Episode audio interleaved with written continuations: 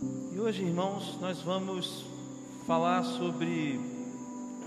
Nós estamos nessa série de mensagens de ponta a cabeça, e pela foto ali você pode ver que um guarda-chuva, né? Assim, o mar está em cima. Está um pouco estranho, né, a foto ali. E é exatamente esse o sentido, né, de que o evangelho, de, o evangelho do reino de Deus, as boas novas para o ser humano, fazem nosso mundo assim, né, ficar de ponta cabeça se a gente considerar como que o mundo tem um sistema próprio, né, para lidar com as coisas, para pensar nas coisas. E na primeira mensagem nós falamos sobre o sentido da mensagem da cruz, a loucura que é para alguns a mensagem da cruz, mas para nós o poder de Deus. Falamos em 1 Coríntios capítulo 1, versículo 18. Irmãos, hoje nós vamos falar sobre o sofrimento. Na semana que vem, vamos falar sobre o contentamento. E na última semana, vamos falar sobre a missão de vida. Eu fico pensando, irmãos, e a gente ouve geralmente que a, o outro lado da moeda do sofrimento é a alegria. Ou que o outro lado da alegria é o contentamento. Tem gente também que diz isso. Mas eu creio um pouco diferente, irmãos. Eu creio que o outro lado da moeda é onde um lado é o sofrimento, o outro lado é o contentamento. Por isso que essa mensagem hoje, ela tem duas partes. Ela começa no sofrimento e termina com o contentamento. Para mim, a oposição perfeita entre o é, a partir do sofrimento é o contentamento e não a alegria em si. E hoje nós vamos falar sobre sofrimento, sentido e esperança. O que que esse evangelho que faz com que o universo, o mundo fique de ponta cabeça tem a dizer sobre o sofrimento? O que que a Bíblia nos, nos vai ensinar sobre o sofrimento? Irmãos, existe um livro que estou lendo agora, me propus a ler toda a obra é, do Platão, acho que pode abaixar um pouco mais de cinco, por favor. E tem o livro de Platão, todos os livros dele basicamente são diálogos. Um livro que chama-se Fédon, Fédon. E nesse livro, o Sócrates, que é aquele quem ensina o Platão, está diante da sua morte, porque ele foi condenado à morte. E aí, irmãos, nesse livro, ele começa a falar com os discípulos dele a respeito da morte e brilhantemente o texto é traçado, colocando a morte não como algo ruim, mas como uma parte inevitável da vida. E ali tem os ensinamentos que o Platão dá, mas o importante e o interessante é pensar como a filosofia, muito antes de Cristo, já pensava em algumas coisas que são simbolicamente é, é, entendidas como sofrimento. A morte, por exemplo, é um sofrimento para quem a experimenta do lado de cá, né? Para quem fica, sofrimento. E a gente falou, irmãos, na primeira semana, na semana passada, que a busca do ser humano, quando a gente fala de felicidade, quando a gente fala de realização, que a busca do ser humano é na verdade uma busca por é uma busca por sentido. Foi isso que a gente falou, né, na semana passada. E da mesma forma, irmãos, quando nós experimentamos o sofrimento, seja ele qual for, é isso que nós vamos fazer, é isso que nós tendemos a fazer, é encontrar também uma lógica, encontrar um, perdão, encontrar um sentido do sofrimento, é isso que a gente faz, é isso que a gente busca. É mais ou menos assim, irmãos, quando nós passamos pelas situações difíceis que passamos, a gente tenta pensar assim: por que, que eu estou passando isso que eu estou passando? Qual é a razão dessas coisas? Por que, que isso aconteceu? Se você tem é, algum tempo de vida e já caminha alguma coisa na sua vida, você já passou por essa fase ou por momentos de sofrimento e você fez essa pergunta. Existe um, um, um, um importante é, é, homem para psicanálise, para psicologia, um austríaco que viveu no século XX chamado Viktor Frankl. E ele escreve vários livros. Ele é o, o autor, né, e o idealizador de uma linha muito específica dentro da psicologia. Ele escreve, ele escreve um livro que se chama O Sofrimento Humano. Eu queria que passasse aí. E ele tem uma frase que é interessante e esse, esse escritor ele é importante porque as conclusões que ele chega se aproximam muito do Evangelho. Você pode até procurar esse livro, né, para você ler. E ele diz o seguinte: pode passar, Talita, por favor. Ele diz assim: o que de fato impulsiona o homem não é nem a vontade de poder, nem a vontade de prazer. E aqui ele já está fazendo um jogo com as ideias freudianas, com outras ideias, mas sim o que eu chamo de vontade de sentido. O que de fato impulsiona o homem não é nem a vontade de poder, nem a vontade de prazer, mas o que eu chamo de vontade de sentido. Basicamente, irmãos, é o seguinte: qual é o sentido que enxergo em ter poder? Qual é o sentido que dou ao prazer? O sentido que dou às coisas, ou a busca de sentido pelas coisas, é o que me faz caminhar. É isso que ele vai tratar no livro dele, e é impressionante esse livro. Mas, ainda como introdução, irmãos, eu chego a uma pergunta final da introdução e inicial, pode passar inicial para nossa reflexão mais do que a gente saber o que é sofrimento, nós estamos tentando entender por que nós estamos sofrendo. Mais do que entender, irmãos, o que é o sofrimento, nós tentamos entender e nós estamos mais interessados em saber por que nós estamos sofrendo. Porque o sofrimento, irmão, é subjetivo. O fato de eu passar por uma situação que me deixa sofrendo é uma questão minha, subjetiva, talvez não sua. Assisti um filme ontem, inclusive na Netflix, fazendo aqui um, uma propaganda para Netflix, na Netflix. Não sei se o título em português é O Bombardeio, mas esse é o título em inglês do filme. E é sobre um bombardeio numa escola na Dinamarca, e os irmãos depois podem ver o filme no contexto da Segunda Guerra Mundial. Só que uma criança desse filme observa e, e, e é testemunha de um avião é, executando muitas pessoas dentro de um carro de maneira brutal e por isso ele para de falar. Essa criança não consegue mais falar. Esse é o sofrimento daquela criança. Talvez eu e você continuássemos falando, mas aquela criança perdeu a voz. Saber o que é o sofrimento, irmãos, tem mais a ver com a psicologia, tem mais a ver com a neurologia, com aspectos das sensações e com aspectos da mente humana. Não é esse o nosso ponto. E o que o Evangelho oferece é um porquê estamos sofrendo. Algumas respostas para o porquê e como encarar o sofrimento. Então é nesse sentido que eu quero caminhar com os irmãos hoje.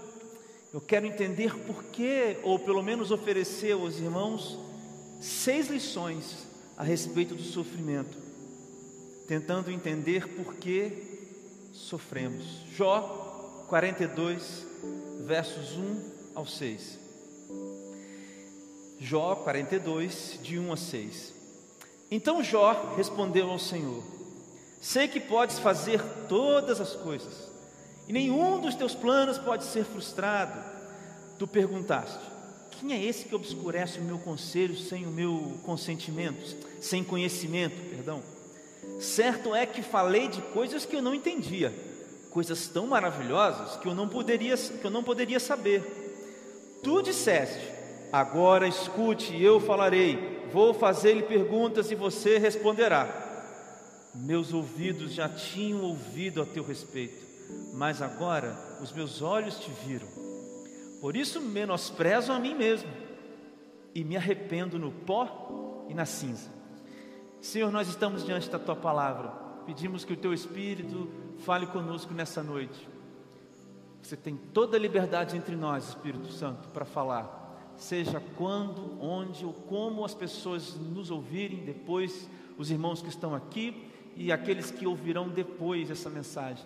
Toca nesses corações e faz, a, faz aquilo que só o Senhor pode fazer: plantar a semente e produzir frutos. Em nome de Jesus, amém.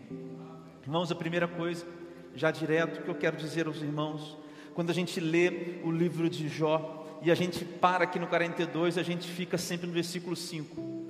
Meus ouvidos já tinham é, ouvido, eu estou lendo a NVI, meus ouvidos já tinham ouvido a teu respeito, mas agora meus olhos te viram. É importante, a gente está sempre acostumado a ouvir esse versículo e a contextualizar esse versículo de diversas formas. E hoje, meus irmãos, nós vamos olhar para a história de Jó superficialmente, obviamente é muito rica, muito cheia de detalhes, e para vários outros textos da Bíblia, para entender, irmãos, por que estamos sofrendo ou como o Evangelho nos coloca diante do sofrimento. E primeira coisa, meus irmãos, que eu vejo aqui no texto de Jó, e a primeira lição que nós vamos tirar hoje, das seis, está no versículo 2. O versículo 2 diz assim: Sei que podes fazer todas as coisas, nenhum dos teus planos pode ser frustrado. Irmãos, a conclusão de Jó,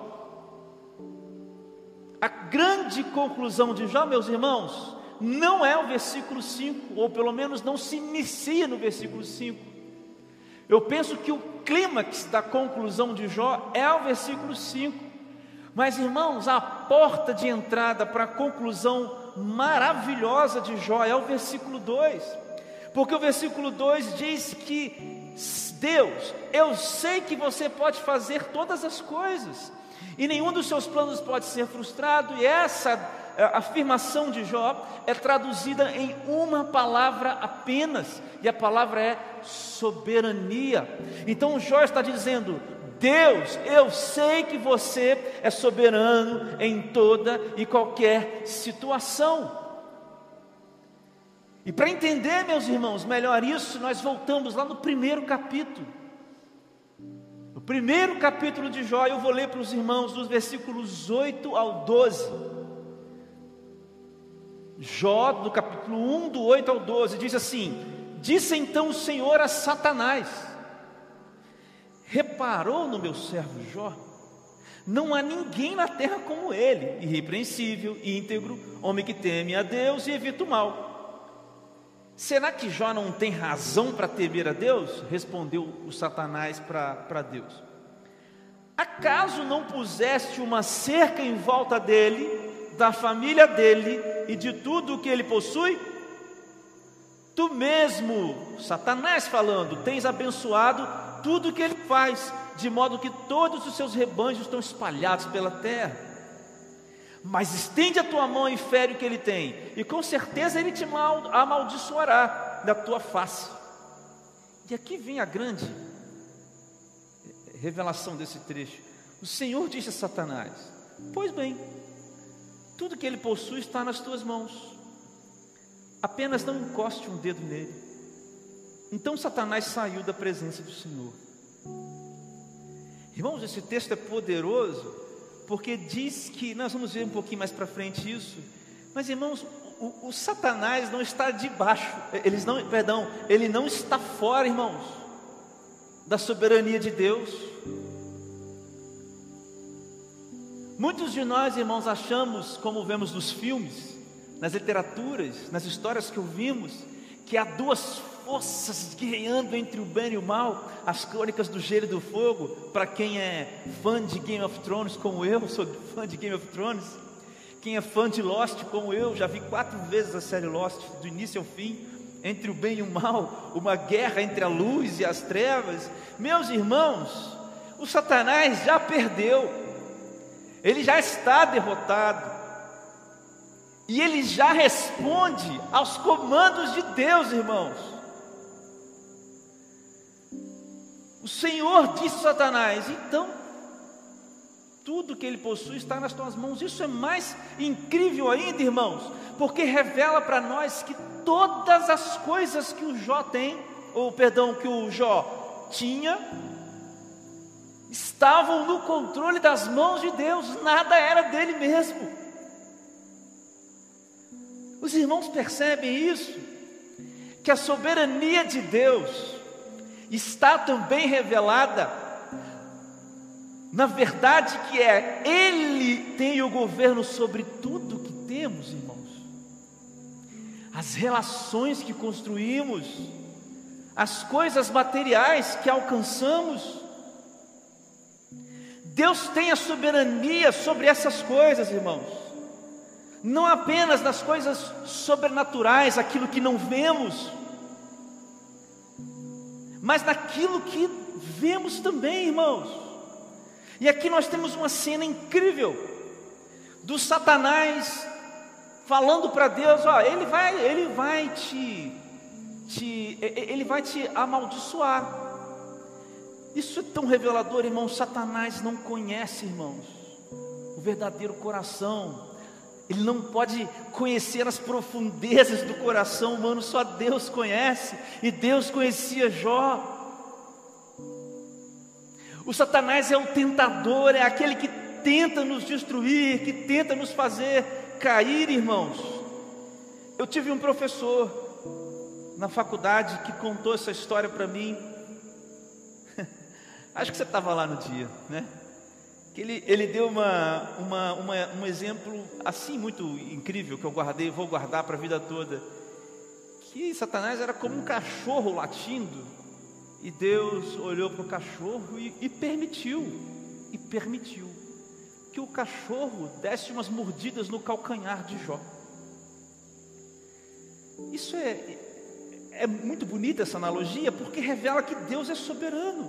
A ação de Satanás sobre a vida do Jó não foi desautorizada por Deus e nem foi fora da soberania de Deus, irmãos. No entanto, no entanto, Jó não entendia por que estava sofrendo.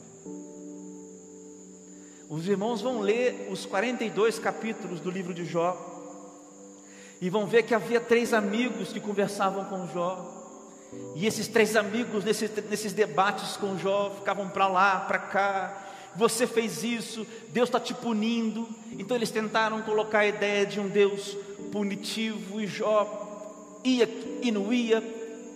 E o fato de no versículo 5 do Jó 42, o próprio Jó dizer que ah, ele só ouvia, meus olhos já tinham ouvido meus ouvidos já tinham ouvido a teu respeito, mas agora meus olhos te viram. O fato de Jó dizer isso significa também que Jó não entendia porque estava sofrendo. Irmãos, prestem atenção: uma coisa é Jó não duvidar de Deus, não ter amaldiçoado Deus. Jó não amaldiçoou Deus, mas Jó não entendia porque estava sofrendo. O próprio diálogo com os três amigos de Jó era a busca de Jó em termos de entendimento. O livro de Jó, meus irmãos, são quatro pessoas conversando a respeito do sofrimento e tentando entender por que estão sofrendo. E nós vamos entender três lições, por favor. Pode ser que o Jó não tenha entendido porque porque que ele estava sofrendo, irmãos. Mas isso não significava que, que a situação estava fora do controle de Deus. Vou repetir para os irmãos antes de chegar nas três conclusões aqui do ponto 1. Um. Pode ser que o Jó não tenha entendido, irmãos.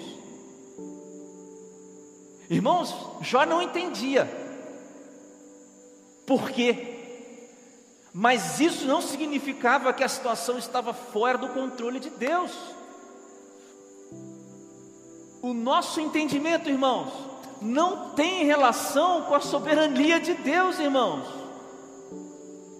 No sentido de que a nossa, o entendimento precisa explicar as coisas. Isso nos leva, nos leva a três verdades. Primeiro, Deus está no controle, mesmo que eu não acredite. Irmãos, isso é uma coisa extraordinária. Porque Deus não deixa de ser Deus se alguém não acredita nele. E é por isso que Deus não está morto, é por isso que Deus não pode ser morto, é por isso que a filosofia não pode matar Deus, porque Deus não precisa de que alguém creia que Ele seja Deus para que Ele seja Deus. Deus é na sua essência mais profunda do que significa ser. João 1, capítulo 1, dos versículos 1 ao 4, o Verbo, o Logos era Deus, e ali Jesus estava com ele. Deus é, meus irmãos, independente de qualquer coisa. Irmãos, isso é magnífico. Primeira lição: Deus está no controle, mesmo que eu não acredite. Segunda lição: Deus está no controle, mesmo que não pareça. Mesmo que não pareça que Deus está no controle. Não é isso que a gente pensa lá com a história do Jó? O homem que perdeu tudo, perdeu os filhos, filhas, posses, ficou doente, coçava lá com um caco de, de telha parecia, irmãos, que não havia controle de Deus. Irmãos, nós estamos numa guerra hoje entre Rússia e Ucrânia. Hoje teve um ataque ontem na borda, na fronteira com a Polônia. E a OTAN já disse, irmãos, que se algum país for atacado pela Rússia, a Rússia vai enfrentar toda a potência de todos os países do, do Tratado do Atlântico Norte, da OTAN, e aí a gente olha para essa situação e fala: meu Deus, parece que não tem Deus. Mas irmãos, Deus está no controle mesmo que não pareça. A soberania de Deus não precisa ter cores e nem formas entendíveis para mim e para você.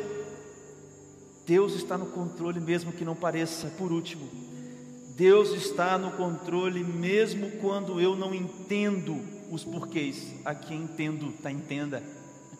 Sempre tem um errinho de português. Não sei se eu escrevi os porquês certos ali para as professoras aqui de português, podem me corrigir. Mas Deus está no controle, mesmo quando eu não entendo os porquês, irmãos. Os irmãos entendem a soberania de Deus. Deus está no controle mesmo quando eu não entendo. E talvez você tenha começado a ouvir essa mensagem pensando assim: nossa, ele vai explicar o porquê do sofrimento. E está aqui uma grande explicação para você. Você precisa acreditar que Deus está no controle, mesmo quando você não entende, porque na grande maioria das vezes não há respostas. Não há respostas, irmãos. Quem aqui consegue ver o futuro? Quem aqui consegue viajar no tempo? Apesar de ser possível, viajar para o futuro e não para o passado se a gente viajar mais de 300 mil quilômetros por segundo, a gente vai acabar viajando no tempo, mas é, tá, isso, isso é impossível, né? Isso acontecer. Quem é aqui que pode olhar daqui a 50 anos e ver assim, nossa, essas coisas levaram a isso? Ninguém pode. Deus está no controle mesmo quando eu não entendo os porquês. Tudo que nós temos, meus irmãos, com sofrimento é: Deus está no controle. Mesmo que eu não acredite, mesmo que não pareça, e mesmo que eu não entenda. Deus é soberano, esse é o primeiro ensinamento. Segundo, irmãos, sofrimento é parte da vida. Vou ler para os irmãos 1 João, 1 João, capítulo 5, dos versículos 18 ao 20. Os irmãos podem ficar aí. 1 João, capítulo 5, do 18 ao 20. Sabemos que os nascidos, essa aqui é a nova versão transformadora.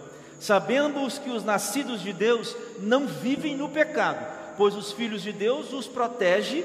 É aqui que a gente está interessado. Pois, os, pois o Filho de Deus, perdão, pois o Filho de Deus os protege. E veja, o maligno não os toca. Continuando sabemos que somos filhos de Deus e que o mundo inteiro está sob o controle do maligno. E sabemos que o Filho de Deus veio e nos deu entendimento para que conheçamos ao verdadeiro Deus. Agora vivemos em comunhão com Deus verdadeiro, porque vivemos em comunhão com seu Filho, Jesus Cristo. Ele é o Deus verdadeiro e é a vida eterna.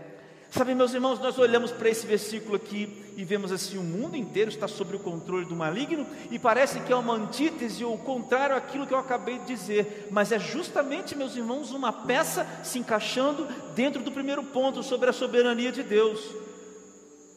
O mundo está, meus irmãos, na permissão de Deus. Existe o espaço para o movimento do, do diabo, porque isso é plano de Deus. Mas os filhos de Deus, meus irmãos, são protegidos pelo próprio Jesus Cristo, é isso que está dizendo aqui. E o maligno não nos toca. Veja, qual que é o incrível do texto? É que apesar dos sofrimentos da vida, porque o mundo é assim, os filhos de Deus são protegidos por Jesus, porque nós conhecemos Jesus. E se nós não entendermos, meus irmãos, que o sofrimento é parte da vida, então nós estamos pregando um evangelho muito fácil. E eu chamo isso do evangelho pílula. Pílula. O que, que nós vivemos hoje, irmãos? Nós temos dor de cabeça. A gente toma um remédio. A gente está com um problema de pressão. Toma um remédio. Existe remédio para tudo. E a gente pensa que o evangelho é uma pílula. Eu vou tomar a minha dose de evangelho para acabar com esse sofrimento. E nós temos igrejas com esse bordão, né? Pare de sofrer. É claro, meus irmãos, que nós não somos aqui chamados a sermos, nos martirizarmos, sabe? O tempo todo, nos batermos. E o chamado de Jesus não é por uma vida de sofrimento completo, contínuo, mas Jesus é muito claro. Este é um mundo derivado do pecado. Este é um mundo caído. E o sofrimento que nós experimentamos é consequência de um pecado, da vida de pecado que nós vivemos e fomos concebidos. Queridos, se você ler aí o Colossenses capítulo 1, você vai ver uma uma expressão que diz plano de redenção. Se, ler, se você, irmãos, perdão, ler Romanos 3, ler Romanos 8, você vai ver que existe a ideia de um, do homem. Se você ler Efésios capítulo 2 também, você vai ver que existe a ideia de um homem morto. Homens, eu, você, mortos. Jesus é a personificação do plano de redenção de Deus. Efésios diz que nós somos transportados das trevas para a luz. Então, irmãos, nas trevas há sofrimento e nós nós fomos justificados, salvos, perdoados por Jesus. Faz todo sentido o plano de redenção. E se faz sentido, irmãos, o plano de redenção, faz sentido dizer que o sofrimento é parte da vida. Sabe, meus irmãos, nós agora somos filhos de Deus, mas vivemos num mundo controlado pelo maligno. Então, irmãos, há pessoas que são filhos do diabo. Então, irmãos, há pessoas que são usadas pelo diabo e elas estão por aí com as armas, matando as pessoas. E elas estão por aí, irmãos, traficando.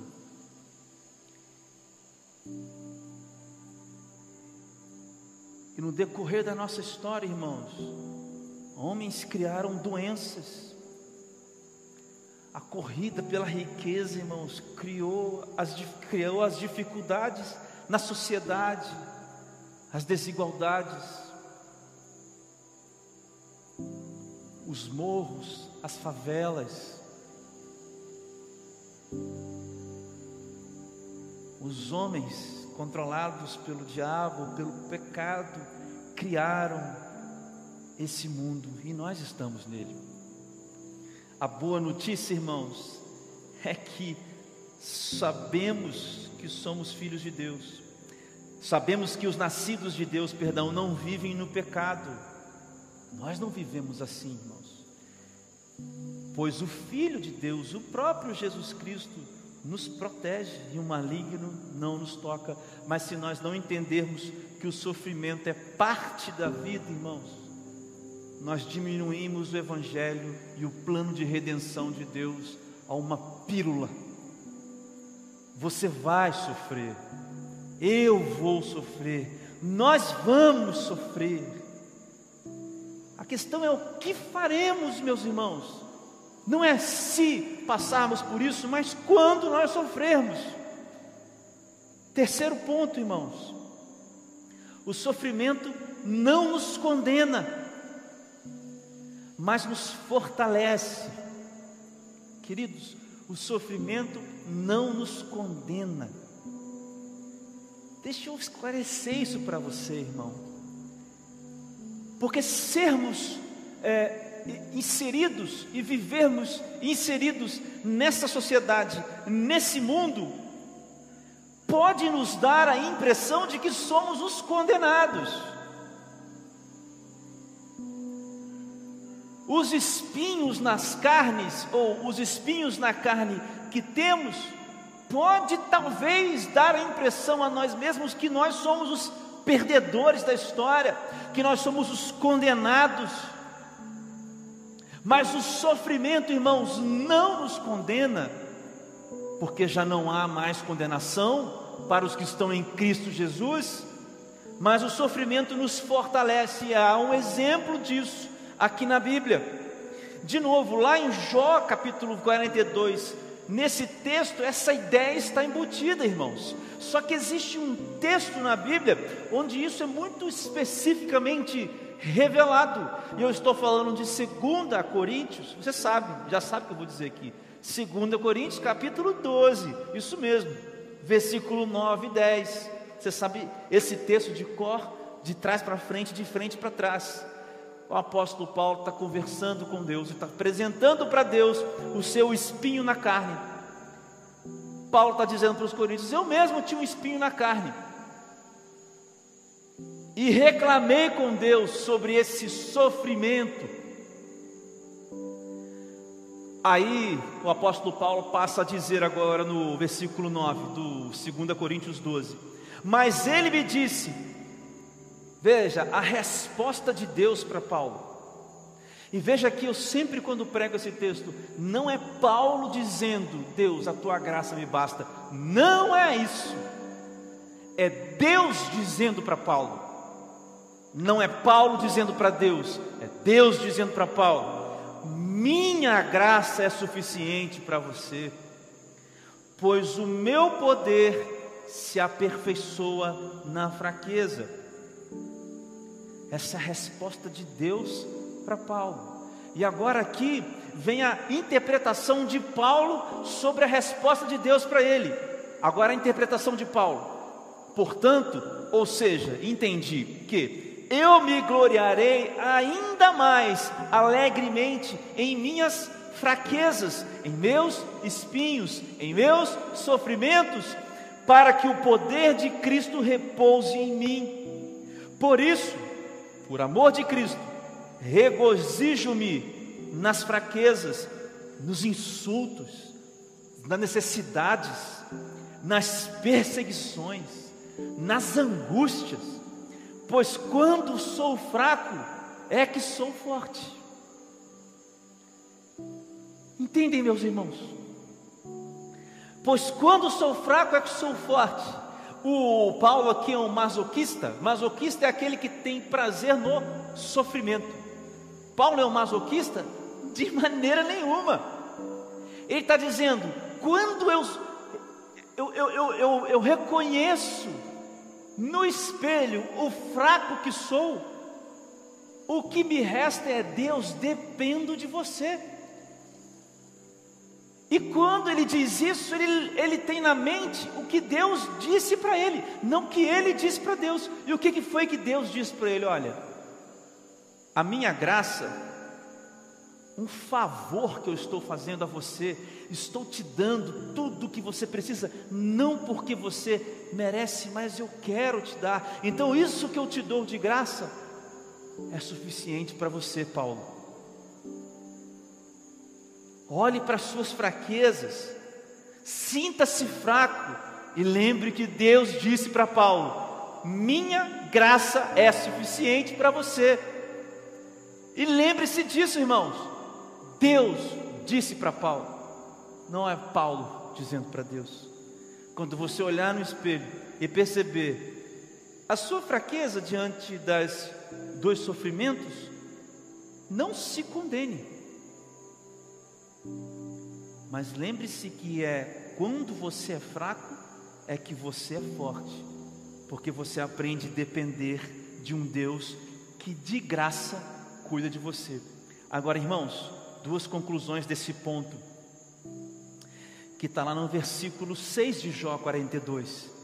Quando Jó também tem esse esclarecimento, no versículo 6 ele disse: Por isso menosprezo a mim mesmo isso aqui, irmãos, é fraqueza. Isso aqui é saber que quando sou fraco é que sou forte. E ele diz mais: e me arrependo no pó e na cinza. Portanto, pode passar duas considerações ou dois entendimentos a respeito disso.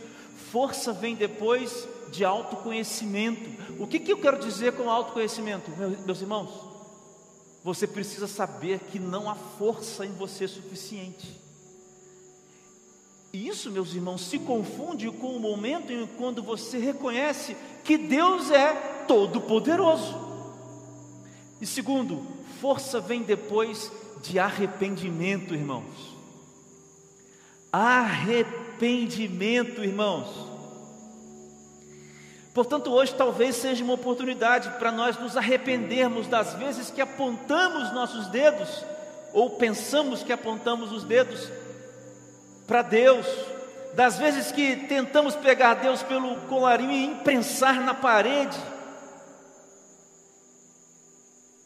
Talvez hoje seja um dia da gente se arrepender no pó e na cinza, e reconhecer que somos fracos, mas que nossa fraqueza não nos condena, porque estamos em Cristo Jesus, e se estamos em Cristo Jesus, quando somos fracos, é que somos fortes. Quarto ponto, irmãos, caminhando já para o final. O sofrimento, irmãos, não nos afasta de Deus. Perdão, o sofrimento não afasta Deus de nós.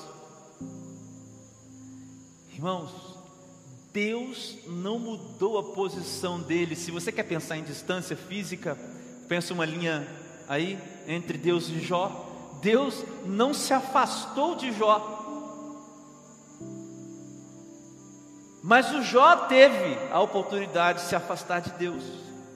Por isso, o sofrimento não afasta Deus de nós, mas pode nos afastar de Deus.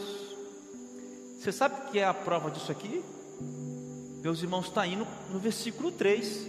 Olha o que, que o Jó está falando, Jó 42, versículo 3. Ó, tu perguntaste, é, o Jó está dizendo assim: Deus perguntou, então assim, foi Deus perguntando, tá? Deus perguntando: Quem é esse que obscurece o meu conselho sem conhecimento?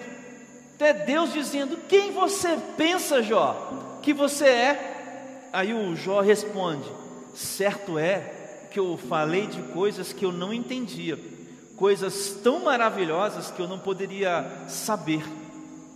Nessa atitude, irmãos, de Jó aqui, humilde, de reconhecimento, tem uma grande, é, uma grande verdade e, e, e, e conhecimento para nós.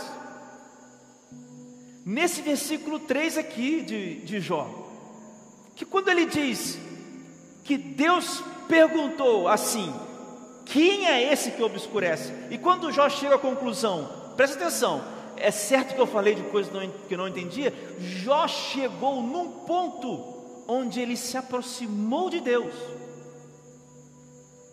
Porque ele entendeu, irmãos, quem era ele para questionar Deus. Só que o contrário dessa cena do versículo 3 é justamente da pessoa afastada de Deus. Porque a pessoa que está afastada de Deus, ela está dizendo: Deus, você não sabe o que faz. Deus, você não existe. Deus, você não é real. Deus, você não tem o controle. E Deus continua dizendo: Quem é esse que obscurece o meu conselho sem conhecimento? E você continua dizendo: Deus é isso, Deus é aquilo, Deus é injusto, Deus é mal, Deus é aquilo outro, Deus é aquilo. E o que que esta pessoa que continua obscurecendo o conselho de Deus sem conhecimento representa? Aquele que se afastou de Deus por causa do sofrimento. Os irmãos entenderam? Essa fala do Jó aqui, certo é que eu falei coisas que eu não entendia, é o exemplo perfeito daquele que não se afastou de Deus. Certo é que eu fiz perguntas que eu não entendia, coisas maravilhosas demais para mim. Eu me arrependo, Deus, no pó e na cinza, e agora eu te conheço. Você entende, irmãos, que o sofrimento não afasta Deus de nós, mas pode nos afastar de Deus, então cuidado, meu irmão. Cuidado, meu querido amigo, amiga, que me ouve, seja onde, quando, aqui na igreja ou onde, quando você estiver. Cuidado. Cuidado para não ser essa pessoa que constantemente pensa que pode obscurecer os conselhos de Deus sem nenhum tipo de conhecimento, porque o que você está fazendo é se afastar de Deus. E aí eu já passo por cinco irmãos, que é a continuação desse. Da mesma maneira que nós vimos aqui nesse versículo 3, a gente, a, a essa atitude do Jó, certo é que eu falei de coisas que eu não entendia, nós entendemos que o sofrimento pode nos levar a conhecer mais de Deus. E isso é, uma, é um bom entendimento, irmão, sobre o porquê nós sofremos. Porque que Deus permite coisas, porque nós crescemos e conhecemos a Deus, irmãos. Quando a gente lê Jó 42, 5, nós lemos que meus ouvidos já tinham ouvido a teu respeito, mas agora os meus olhos te viram. E esse versículo 5, irmãos, é a ligação direta com o versículo 3. O sofrimento, então, meus irmãos, ele pode nos afastar de Deus, mas pode nos levar a conhecer a Deus. O que é que você escolherá nessa noite, ou manhã, ou tarde, ou quando você vai estar ouvindo? Qual é a atitude que você quer tomar hoje em relação ao sofrimento que você e eu vivemos? Qual é a relação, perdão, qual é a posição que nós vamos tomar hoje? Porque todos nós estamos sofrendo aqui. Não há uma vida sequer neste mundo de 7 bilhões e tantas milhões de pessoas que não tenha uma razão de sofrimento, uma situação de sofrimento.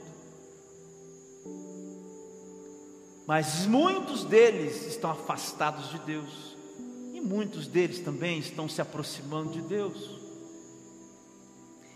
Se a gente quer fazer música, poesia, pregação, ler esse texto do versículo 5, gravar esse texto,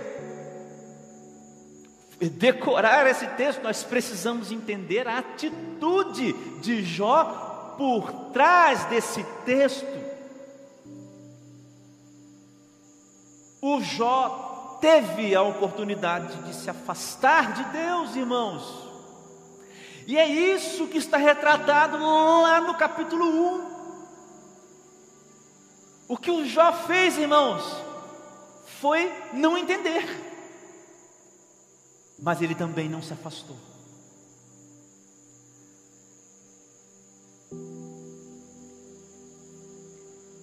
Irmãos, nós não somos robôs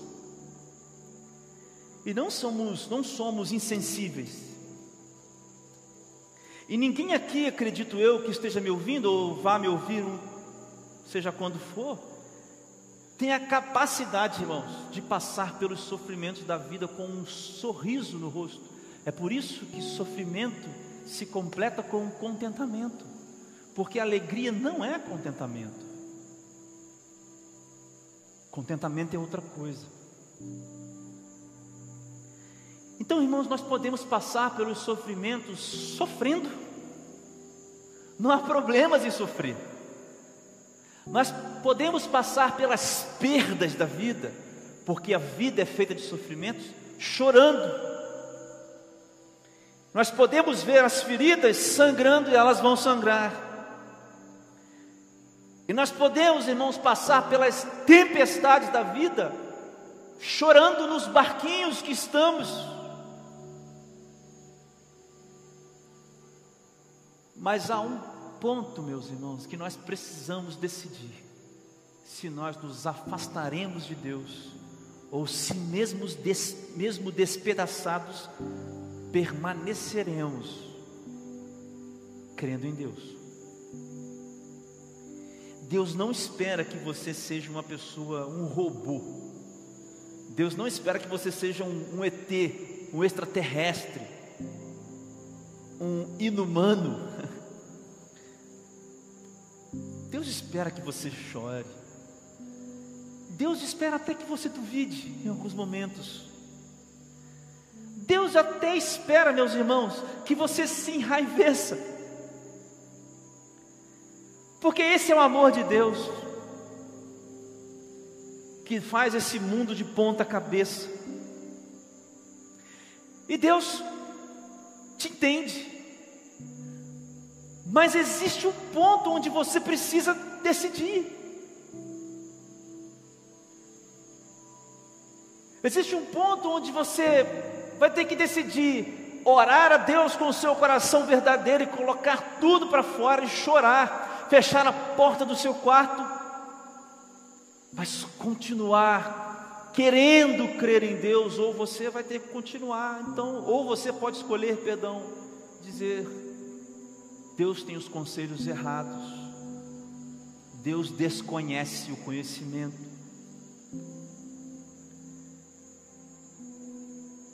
E o que deixa mais uma vez esse assunto de ponta cabeça é que o Deus que nós servimos e que nós pregamos é um Deus que nos entende, é um Deus que nos compreende. Os outros deuses das mitologias, das outras religiões, não são deuses assim, não são deuses soberanos, não são deuses que determinam coisas. Não são deuses que têm poder sobre Satanás e sobre todas as coisas. Mas o Deus que nós pregamos, irmãos, é um Deus que entende, que te conhece e que sabe o que é o sofrimento do coração humano. É um Deus que sabe muito bem que a vida é feita de sofrimentos, mas Ele não perdeu o controle. É um Deus que sabe que você vai duvidar, mas Ele também espera que você grite até com Ele, mas que você se arrependa. Por isso, irmãos, eu não posso pregar para você aqui nessa noite, porque tem sofrimentos na vida que simplesmente não são entendíveis. O que, que eu posso dizer para uma mãe que perde um filho? O que, que eu posso dizer para um pai que perdeu os três filhos e a esposa lá em Petrópolis? Que ele não tem o direito de perguntar a Deus as coisas? Isso é um absurdo. Mas mesmo nessas situações dramáticas, caóticas, impensáveis, quase que intransponíveis, ainda há espaço para a posição de não se afastar de Deus. Viva o luto, irmão, viva o seu luto, viva o tempo do sofrimento, passe por esse tempo, chore, mas não se afaste de Deus. Deus não espera super-humanos, porque Ele não criou os super-heróis. O nosso herói é Jesus. Ele conquistou para nós isso tudo. Eu quero finalizar, irmãos. Sexto ponto. Dizendo para você, escreve certo, que todo sofrimento é passageiro. Não poderia, pastor Renato, deixar de falar sobre o sofrimento sem citar isso aqui. Todo sofrimento é passageiro. Eu conversei essa semana com uma pessoa muito, muito lúcida das coisas, muito estudada, e nós, e nós fazíamos uma certa, é, e nós fazíamos uma certa, numa conversa, essa pessoa criticava o Evangelho, e essa, e essa ideia, e essa ideia de eternidade. E aí, nessa conversa, eu disse, mas é justamente essa falta de sentido para alguns que move o coração de outros, que somos nós. Porque dizer que o sofrimento é passageiro e viver uma vida onde a eternidade será a verdadeira presença do Senhor, assim completa, a alegria, parece para muitos uma coisa sem sentido, mas faz parte da explicação do sofrimento segundo o Evangelho, irmão. É de ponta cabeça mesmo. E eu vou ler para os irmãos um texto que prova isso aqui. E quem acompanha aqui o Raiz, lá desde os tempos primórdios, sabe que eu falo esse texto imensamente. Lembro, lembro, do, lembro da primeira vez que eu li esse texto, de fato, lá em 2017. É impossível não se emocionar. Eu, naquele tempo, né, quando eu li a primeira vez. Está em Apocalipse, meus irmãos, 21, versículos 4, 5. E diz assim: Ele enxugará dos seus olhos toda lágrima. Não haverá mais morte, nem tristeza, nem choro, nem dor, pois a antiga ordem o mundo maligno já passou. Viu como é que Deus aqui, soberano, irmãos? Viu? Um tempo para que essas coisas acabem. Aquele que estava sentado no trono disse: Estou fazendo novas todas as coisas. E acrescentou: Escreva isto, pois essas palavras são verdadeiras e dignas de confiança. O apóstolo João na ilha de Patmos, tendo a revelação das coisas que nós é, veremos e viveremos pela fé em Jesus Cristo. Ele enxugará dos seus olhos toda lágrima, não haverá mais morte, nem tristeza, nem choro, nem dor, pois a antiga ordem já passou. Meus irmãos, todo sofrimento é passageiro. E para a vida do cristão, isso deveria ser a coisa mais absurda para quem de fora e não é cristão nos olha. Porque nos permite olhar para as catástrofes. E por mais que a gente se afunde no momento de tristeza, irmãos, pela fé, os nossos olhos podem ver: um dia não haverá mais choro, nem tristeza, nem dor, porque esse mundo passará.